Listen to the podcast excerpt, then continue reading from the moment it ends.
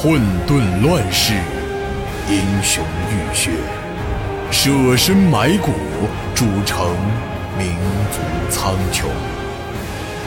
岁月如河，江山如歌，七年战国，写尽帝国苍茫。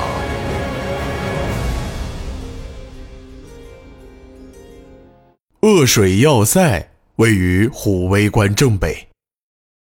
两座要塞之间隔了几座矮山，距离不过五十里。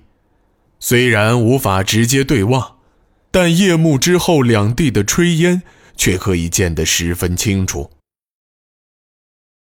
协京人建造的要塞，规模和工艺虽然无法和西国相比，但鄂水同巨翼一样，也是依山而建，因此单就防御能力而言。倒并不逊色。鄂水要塞的功能和虎威关相当，负责修建这座要塞的人是协京现任枢密院使杜兰阿迪布。枢密院和大王院是协京王下最高的权力机构，而枢密院使和大王院大王也都是一人之下、万人之上的协京大员。鄂水要塞的功能和虎威关相当，不过，鄂水要塞建设之初，阿迪布仅仅只是要塞的指挥使。当时要塞的资源也十分匮乏，一直到阿迪布担任巡义府府相，并且在巡义府成为协京重镇之后，要塞各方面的设施才渐渐得到改善。甚至在某些方面已经超越了虎威关。成为枢密使之后，阿迪布还是会经常回到鄂水。他甚至在要塞中建了一个小型的枢密院。后来，枢密院就有一种不成文的规定：所有在枢密院担任要职的官员。每年都必须定时到鄂水要塞工作一段时间。不过，今年的情况比较特殊，因为从年头开始一直到现在，阿迪布几乎一直都驻守在要塞里。起因，自然还是那胡蜂沙漠事件。这件事。让阿迪布着实伤透了脑筋。这支商队其实就是由他一手组建的。从情感上说，他对商队全体人员遇难感到万分的痛心和愤懑。但从事理上说，这件事情本身又实在是存在了太多的疑点。阿迪布其实更愿意相信西国人没有做这件事儿。毕竟，为了打开巨翼这个门户，他实在是费了太多的力气。但考虑到两国之间确实存在着常年的敌视关系，因此从局部来说，发生这类事儿倒也并非是没有可能。事发之前，阿迪布因为过度劳累得了一场大病，因此事发后尚在家中养病。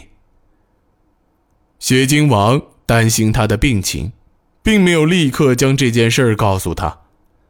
等阿迪布病愈后得知这个消息的时候，已经是在半个月之后了。无论如何。阿迪布还是第一时间赶往鄂水，并且在他离开京门之前，就得到了协京王的允诺，可以全面负责所有和事件相关的事宜。但是，阿迪布却还是晚了一步。大王院大王耶律重光以大王院名义召集了十镇兵马。一个月内，就在西国边境重镇巨邑城北聚集了一支将近十万人的大军。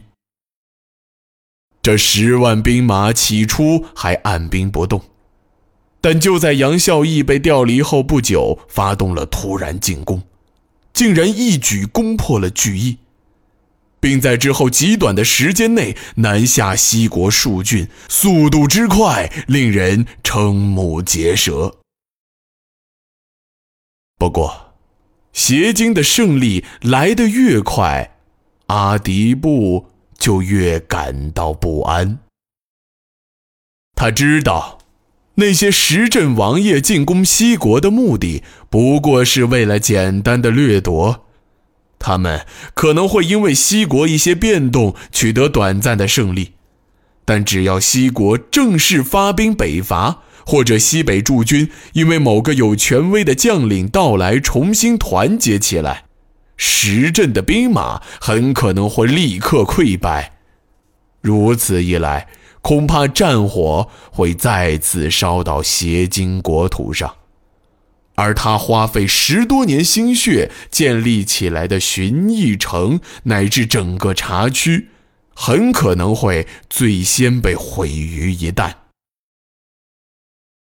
为此，阿迪布给邪经王一连发出了七封急报。希望邪金王尽快召回十镇兵马。最初的几次还得到了反馈，但从第四次开始，就彻底没了动静。阿迪布所担心的事儿，很快就发生了。西国派出骠骑军出战，而指挥北伐的统领竟然还是齐威本人。石镇兵马早已抢得双手发麻，现在听说齐威率领骠骑军北上，立刻带着洗劫来的财物，疯狂往邪经境内逃窜。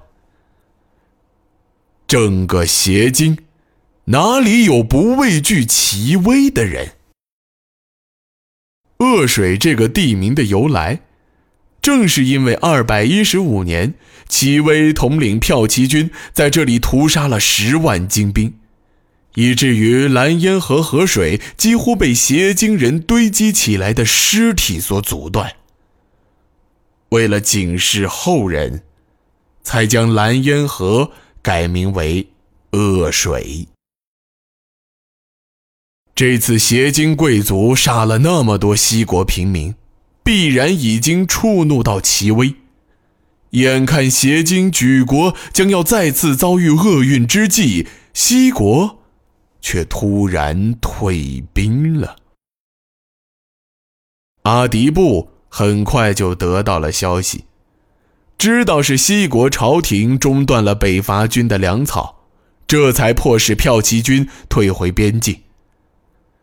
虽然阿迪布知道事情一定不会那么简单，但这毕竟给了他喘息的机会，因此他立刻写了一份书信去虎威关给齐威，一来是为了进行安抚，二来是为了争取一些时间回荆门面圣，找邪金王一同商议对策。不过，就在阿迪布将要回京之际，他却突然收到一份来自邪金王的诏书。